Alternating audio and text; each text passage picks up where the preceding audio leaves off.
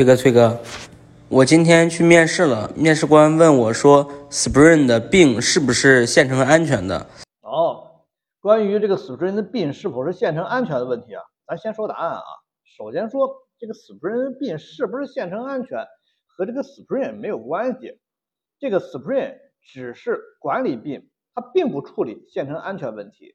病是否是线程安全与 Spring 无关，它只是交给了 Spring 去托管了。那么咱再说说这个 Spring 的病存在什么线程问题啊？对于多例的，也就是 prototype 的这种病，它是多例的，所以它不存在线程安全问题啊。单例的病是可能存在线程安全问题的，那么它还得分情况。那么单例的这个病呢，它分成两种，一种是有状态的病。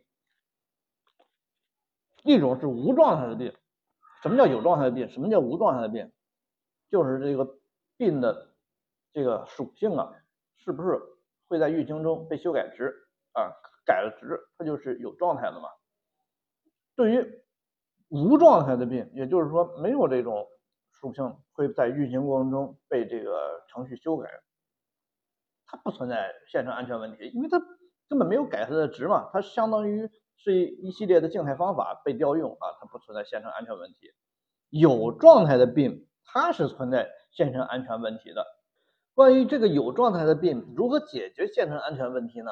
我个人认为啊，应该用这个 thread local，它会为每一个线程生成数据的副本，实现线程隔离。呃，这样的话，线程就安全了。这就是我对这个 Spring 的病是否线程安全的一个解释，明白了吧？